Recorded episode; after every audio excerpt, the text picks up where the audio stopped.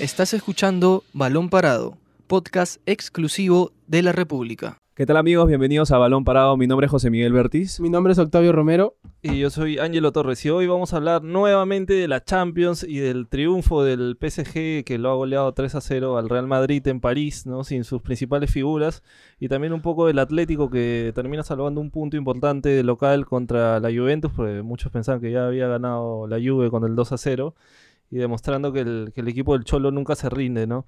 Así que chicos, ¿qué tal? ¿Cómo están? ¿Y cómo vieron principalmente al PSG sin Neymar? ¿Y cómo vieron al Real Madrid? Que la verdad parece un barco que se hunde así, así este Zidane que, que todo lo que toca creen que va a ser oro, ¿no? Eh, ¿Qué tal chicos? ¿Cómo están? Eh, lamentablemente el Real Madrid ha comenzado una temporada que en defensa no ha, no ha logrado estructurarse, ¿no?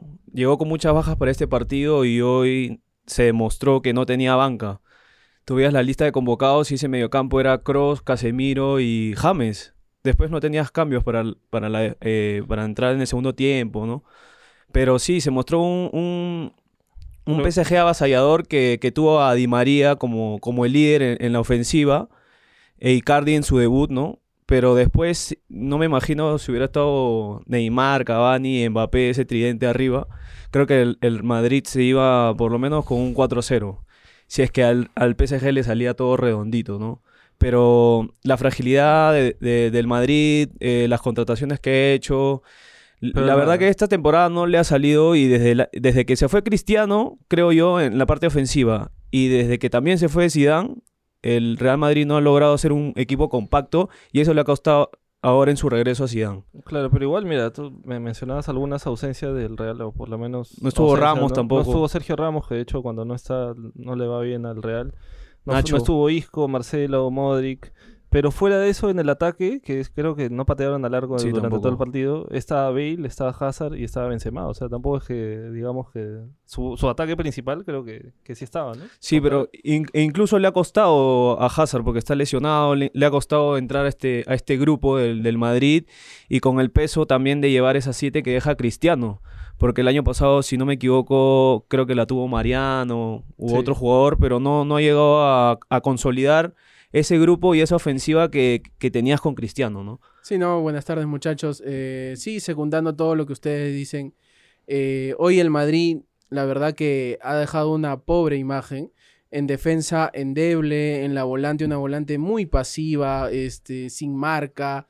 Berratti hoy se hizo un festín con, ese, con esa volante de Real Madrid para un Di María inspirado y aparte un Real Madrid que no solamente tiene falencias en, en el medio campo, la defensa eh, y en el ataque que hoy no pateó el arco, sino que en el primer gol hay una responsabilidad directa, creo yo, de, de Courtois, que el, el, el, el, remate de Di María es al primer palo uh -huh. y, y, simplemente no, no reacciona, aparte de que obviamente el disparo es muy fuerte, pero yo creo que algo más pudo hacer el arquero belga, ¿no? Y justo hoy eh, debutaba con Keylor Navas al frente, ¿no? O sea, era la disyuntiva que si había algún error, iban a señalar de inmediato por qué se quedó él y por qué se fue Navas, ¿no?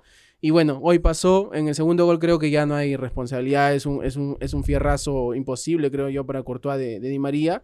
Pero sí, ¿no? Un, un Real Madrid con bajas, eh, con lesionados, con suspendidos, Ramos, Nacho, que, y que no encuentra, que no encuentra la forma, que no, que hay un, hay un marcado bajón de nivel de sí. varios jugadores y además no hay una respuesta desde el banco, ¿no? Zinedine Zidane parece no, no darle la vuelta, parece no, no, no encontrar una forma, un esquema, un sistema de funcionamiento para estos jugadores y además parece no arriesgar en, en, de la, en la delantera porque a pesar de que había bajas todavía tenía a Vinicius Junior entró, en la banca ¿no? y que nuevamente no, no, lo tomó en cuenta, ¿no? Que ya vienen dos o tres partidos que ni siquiera lo hace entrar. Entró, entró. Jugó 11 minutos. Jugó Vinicius, 11 minutos, pero, o sea, ya cuando el partido iba 2-0. Y, y Luka Jovic también. Y Luka Jovic ingresó ya cuando el partido iba 2-0.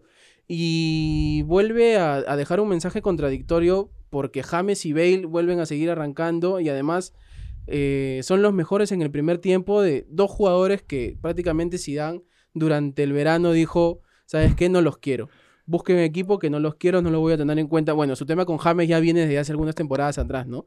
Pero bueno, resaltando también un poco el PSG, eh, Thomas Tuchel, en, en- en este caso, todo lo contrario de Zidane, supo darle una vuelta al ataque del PSG, da- eh, acomodar esas ausencias que, que son difíciles de disimular, como Mbappé, Neymar. Neymar y Cavani. Pero con Di María y Lautaro, perdón, este, Mauro Icardi. creo que, creo que lo hizo muy bien. Incluso, como tú dijiste, José Miguel, el marcador pudo ser aún más abultado, ¿no? Pero bueno, un PSG que, que pisa fuerte en esta primera fecha y un Real Madrid que deja más dudas que certezas y que confirma el mal arranque que ha tenido desde inicio de temporada, tanto en la liga como ahora en la primera fecha de la Champions, ¿no? Sí, ¿y cómo se sentirá Bale y cómo se sentirá James, no? Bueno, Bale sobre todo, ¿no? Porque a Bale dijo públicamente Zidane que, que estaban esperando que se vaya, o sea, está prácticamente prácticamente le abrió la puerta para que se vaya y ahora yo creo que igual Bale del, o sea, del Real fue el que tuvo chances más claras, o sea, le anulan un gol con por, por la mano con el VAR.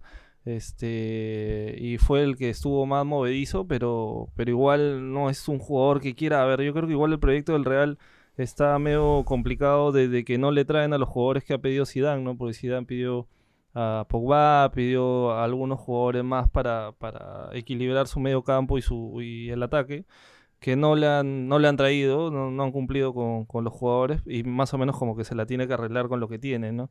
Pero igual eso no justifica que, que el Madrid muestre un rendimiento tan bajo, ¿no? Incluso en la conferencia, ¿no? Este, Octavio, eh, Zidane decía que lo que le faltó a su equipo principalmente es intensidad, ¿no? O sea, que, que podía, entendía que, que ellos habían jugado bien, que el PSG había jugado bien, pero que no, que las pelotas divididas no se, no se podían perder tan fáciles, ¿no? Que el, más parece un tema de actitud incluso, ¿no? Llamándole la atención a su propio plantel.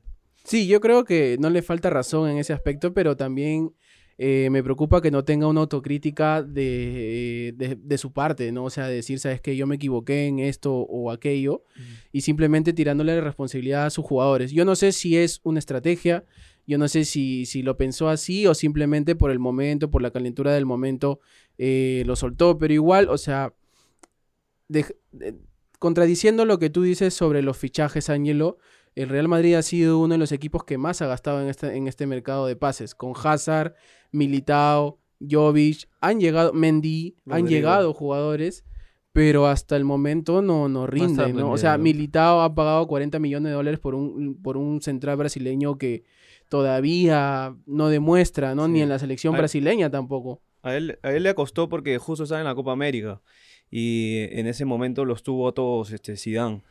Y ahí pudo ver a Cubo, que al final se va cedido al Mallorca, y con el regreso de Vinicio ya de su lesión, Rodrigo, que empezaron a marcar goles en los amistosos, pero este Madrid también me deja la sensación que lo que hablaba al principio, que no encuentra esa fórmula, porque desde ese amistoso, creo yo, con el Atlético que le marca 7-2, si no me equivoco, 7-3, ya se vio un Madrid de lo que podía ser en esta temporada. Muy de- débil en defensa, Desequilibrado, roto en todas las líneas. Y es imposible, es imposible, por ejemplo, reemplazar a Marcelo con Mendy que recién llega al Real Madrid. Es, es complicado, también hay jugadores que no se adaptan a ese a, a jugar en, un- en el club, uno de los clubes más grandes del mundo, que por ejemplo en el caso de Mendy viene la liga francesa. Son diferentes estilos y, y met- y meterlos a una filosofía que ya tienes establecida es, es muy complicado. Y hoy también les hizo mucha falta Modric, porque de Modric nacen también jugadas cuando se juntan con Cross. Y hoy Cross quería salir, por ejemplo, jugando y no tenía un socio. James estaba un poco más adelantado, Casemiro pensando en que Di María no pase, que Sarabia también no pase. Entonces, no, no, no hubo creación hoy día, no hubo creación del Madrid y eso se vio reflejado también en los remates que, que tuvo. La única que fue de, que, de Bale, que fue gol anulado, pero después no, no hubo una sorpresa. Claro, sí, yo creo, bueno, vo- volviendo un poco de repente a lo de Octavio, sí, pues el Real ha fichado, pero creo que no ha fichado bien, ¿no? Sí. O por lo menos no ha fichado lo que debería fichar, ¿no? Porque, a ver, y creo que es una crítica que igual la, la- la he visto en algunos lados, que, que, o sea, el Madrid tiene el mismo equipo, o por lo menos la misma base, desde hace que cuatro años, más o menos, ¿no? O sea, porque está Benzema, Bale, Casemiro, Modric, Kroos, este, Marcelo, el equipo te lo sabe de memoria, Marcelo, Ramos. ya, pero, pero todo tiene un ciclo igual, ¿no? O sea, los ciclos acaban igual, ¿no? O sea, pensar que ese mismo equipo, que los mismos jugadores van a mantener el mismo nivel o que van a eh, levantarlo en algún momento, este, aparte que los años pasan, ¿no? O sea, físicamente también los afecta. Eh, creo que ahí necesita darle una, una vuelta de tuerca y el mismo Zidane había dicho, ¿no? Que él no estaba listo la temporada pasada cuando se va para hacer esos cambios y después vuelve unos meses después contradiciéndose y tampoco hace los cambios, o sea, todavía sigue sin y aparte me parece que no hay un planteamiento por lo menos muy claro directivo también de qué quieren hacer porque están contratando algunos jóvenes pero son jóvenes que todavía no han explotado, no han llegado por lo menos al nivel que deberían para saltar al Madrid, ¿no? Porque al Madrid no puedes ir a ver, ah, ya, vamos a ver qué tal está, a ver ¿no? qué pasa, ¿no? Claro, no, tienes que ya llegar consolidado, ¿no? Tienes que ser una figura por la presión sobre todo que hay en el Madrid, ¿no? O sea, el más campeón de la Champions 13 veces. Y ahora ante el PSG, que al- para, bueno, para levantar de repente un poquito al PSG también, creo que el PSG más bien sí ha fichado bien, ¿no? Y en puestos que necesita, ¿no? Como Sí. Navas, como de repente no nombres tan llamativos como Sarabia, pero Sarabia es un jugador también interesante, fue desequilibrante, ¿no? Herrera Tiene a United. Ander Herrera que sabe manejar los tiempos, güey, está Icardi que también que fuera de sus temas personales, este creo que es un buen jugador, ¿no? Y, y ha fichado bien y se ha, se ha mostrado ahora en el 3 a 0 que sin ninguna de sus principales figuras en teoría, ¿no? Neymar, ni Cavani, ni, ni Mbappé. Y, y bueno, en su grupo, aparte, en el grupo ha empatado el Brujas y el Galatasaray, pero el otro partido que llamaba la atención era el Atlético Juve, ¿no? ¿Cómo, cómo, cómo explicamos esa, ese empate al final y, y que empezó tan bien la Juve y, se lo terminan empatando? Fue, fue un, primer, un primer tiempo. A mí creo que de, de los partidos de, de la fecha es un, ha sido un partido bien entretenido porque ha sido un partido ida y vuelta Sí. eh, y que el, el cero se mantuvo todo el primer tiempo. Recién el, el golpe lo dio la Juve con un golazo de cuadrado a los tres minutos de iniciar el segundo tiempo. De ahí lo aumenta Matuidi de cabeza y ahí nomás eh, reacciona el, el Atlético. Yo pensé que en ese segundo gol eh, era el segundo gol de la tranquilidad para la Juve y el gol que lo liquidaba al, al, al Atleti, pero ahí nomás encontró el empate con Savic y al último Héctor Herrera, que justo ha sido de los jugadores más comentados en México por la oportunidad que le daba el Cholo Claro. porque no tenía los minutos, venía del Porto, ¿no? Eh, creo que capitán en el Porto y no tenía los minutos dentro de este equipo que es muy complicado, ¿no? Porque tienes a, a Coque, tienes a, a Party, tienes a, a Llorente, que también vino del Madrid, a otros jugadores y, y te da el, el empate Saúl, a Saúl, te da el empate al último minuto para rescatar un punto que parecía imposible. Parecía imposible en los últimos minutos. Pero sí, a mí me gustó este partido y en la última también que tuvo Cristiano, que le hace un, un gesto polémico a la, a la afición, porque si entraba era el 3-2 y triunfo para la Juve, ¿no? Sí, no, bueno, un, un partido con, con dos tiempos marcados, como, como señalaba Ángelo, eh, y un partido también típico de, equipo del Cholo Simeone, ¿no? O típico de, este Atlético Madrid del Cholo Simeone. A veces en un primer tiempo que se dejó estar, eh, donde la Juventus jugó mejor, donde pegó bien y mejor, a pesar de no tener a un Cristiano en su máximo esplendor, eh, que tuvo unas cuantas, pero nada más. Y eh, en el segundo tiempo logró meterlo, logró meterlo a punta de, de ganas, a punta de garra, lo que tiene todo este equipo de, de, de- de Diego Simeone, ¿no? En el primer tiempo, en el primer gol, perdón, de, en el descuento del Atlético de Madrid hay un salto impresionante de José María Jiménez para ganar el balón y que, que le deja eh, la pelota servida al central serbio y, y en el segundo, en el segundo gol la misma fórmula, ¿no?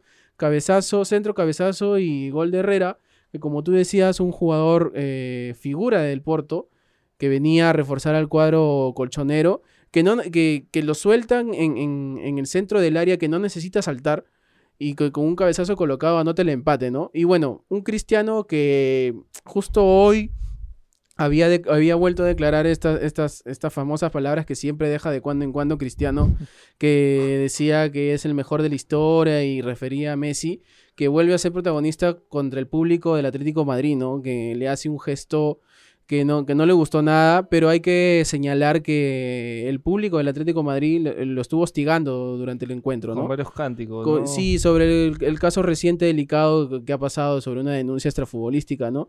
Pero bueno, es algo que ni la hinchada del Atlético de Madrid ni el propio jugador eh, deberían hacer en este caso, ¿no? Pero bueno, volviendo a lo futbolístico, eh, tal y como lo decía José Miguel, un partido, el partido de la fecha, eh, en realidad esta jornada del día miércoles ha sido mucho mejor que la de ayer, porque ayer en un Barcelona Borussia Dortmund flojito, 0-0, muy aburrido. Un partido Liverpool-Napoli también con pocas llegadas a pesar de la, de la, de la victoria de- del equipo italiano. Pero hoy sí hemos tenido goles. eh, el City ganó 3-0. El Atlético de Madrid hizo 4 goles con, con la Juventus. Y bueno, eh, un- una jornada redonda de Champions que vuelve todavía en octubre, ¿no? Que vuelve en octubre para la segunda fecha con, con partidos también muy, muy importantes, ¿no, Angelo? Sí, y justo a ver, en el mismo grupo D, el Lomo- Lokomotiv de, de De Farfán, ¿no? ganó. que eh, ganó de visita 2 a 1 al Bayer Leverkusen. eh, en un resultado yo creo que importante, ¿no? Porque nadie, nadie, na- nadie lo tenía, creo, ese, ese 2 a 1. Y después en el grupo C, bueno, el City, como comentaba Octavio, le, le ganó 3 a 0 al Shakhtar de visita. Y el Dinamo goleó 4 a 0 al Atalanta, que tuvo un mal debut en la, en la Champions. Y en el grupo B, el Olympiacos y el Tottenham, que fue finalista el año pasado, o bueno, la temporada pasada terminó 2-2 y el Bayern que le ganó 3-0 al Estrella Roja, ¿no? Hace, un- hace una fecha, perdón, Añelo, de, de que empezaban ganando y te empataban. Al Tottenham tan- empezó ganando 2-0 Sí. también y el Olympiacos. Un muy buen partido también ese, lo, lo olvidaba. Y el- en el resultado del City pudo ser aún, aún, aún mayor, de verdad pudo ser un, resultado de escándalo. El, el City se paseó, llegó las veces que quiso contra el equipo, eh, el equipo, el equipo rival. Y un Guardiola que se vio, a pesar del resultado, se vio muy molesto durante el segundo tiempo por las chances de gol que fallaban. Fallaban chances de gol muy claras. Gundogan, De Bruyne, eh, Gabriel Jesús, Gabriel de Jesús, chances una tras otra. Eh, Si, si, si el City quería, metían 5 o 6 tranquilamente. ¿no? Sí, que ya lo ha hecho antes también, ¿no? Este, y más bien mañana en la Europa League juega el peruano Renato Tapia, ¿no? Y Miguel Trauco. Eh, sí, y Miguel Trauco, ¿no? Tapia juega contra el Rangers en Escocia a las 2 de la tarde. Ojalá que, que- que arranque. Yo creo que ya es un jugador que se ha hecho clave para Stam. Y Trauco juega En mañana Contra- contra... o- ahorita te confirmo el equipo. Lo tenía aquí. Y Trauco que igual se ha ganado un, un, un sitio en su equipo, ¿no? En el, en el San Etienne, que es un, que es un equipo que, que está, le está yendo bien en la liga, que ha conseguido buenos resultados y que tiene una posición en la que se siente cómodo y que normalmente va en ataque, ¿no? Así que, que empieza a destacar en, en, en el San Etienne, Juega contra el Gante a las 2 de la tarde que juega contra el Gante, ¿no? de Bélgica. Y ojalá también sea titular y tenga minutos y, y- y consiga un resultado importante, ¿no? Y más bien para cerrar ya el programa y hablar un poco de repente del tema local, hoy se reunieron Jan Ferrari con, con Ángel Gomiso en Campomar, tuvieron una conversación donde, a ver, los últimos días han sido medio tensos por el tema institucional. ¿no?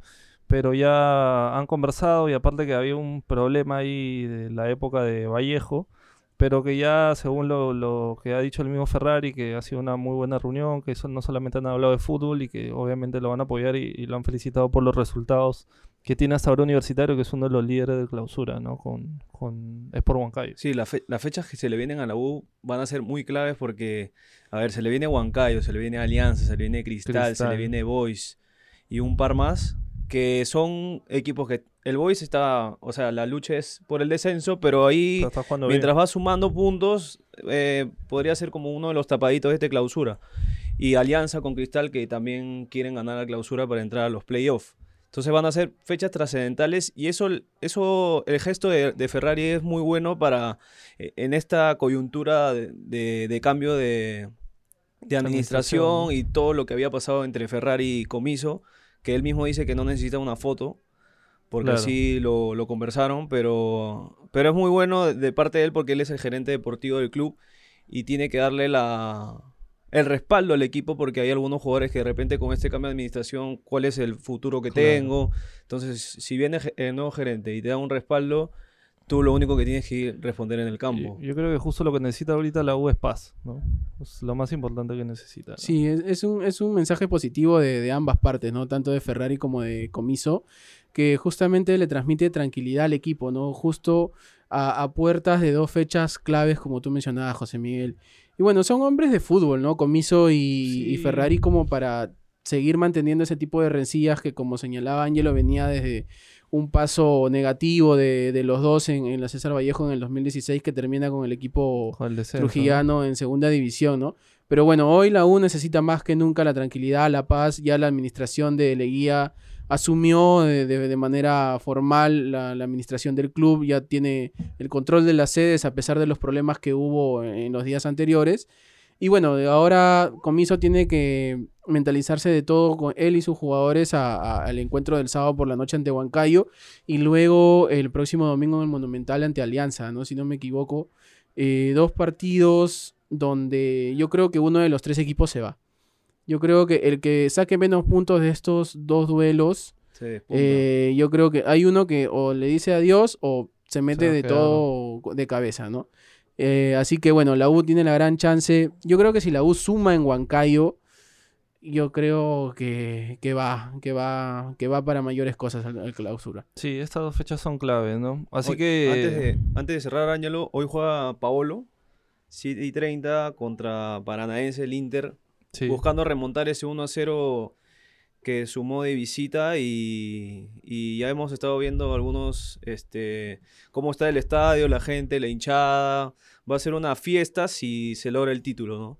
Sí, ojalá, ¿no? Ojalá para Pablo que consiga su primer título con el Inter, ¿no? Con el Inter de Porto Alegre. Sí, sería algo muy especial para el delantero que ya a sus 35 años, es 35 años casi, eh, luego de una suspensión larga por todo este tema, pueda cerrar de forma positiva esto que inició con no ser convocado a la selección peruana y Claro. toda esta, esta polémica que tuvo, ¿no? Y bueno, buena suerte para eh, Paolo Guerrero que creo que no necesita mucho ya que tiene un equipazo y, eh, y si presenta el nivel que, que le conocemos, creo que hoy va, va a sacar un resultado positivo, ¿no? Definitivamente. Así que, amigo de Balón Parado, esta ha sido la edición de hoy. Mi nombre es Ángelo Torres. Yo soy José Miguel Bertis. Y yo, Octavio Romero, y nos vemos en una nueva oportunidad.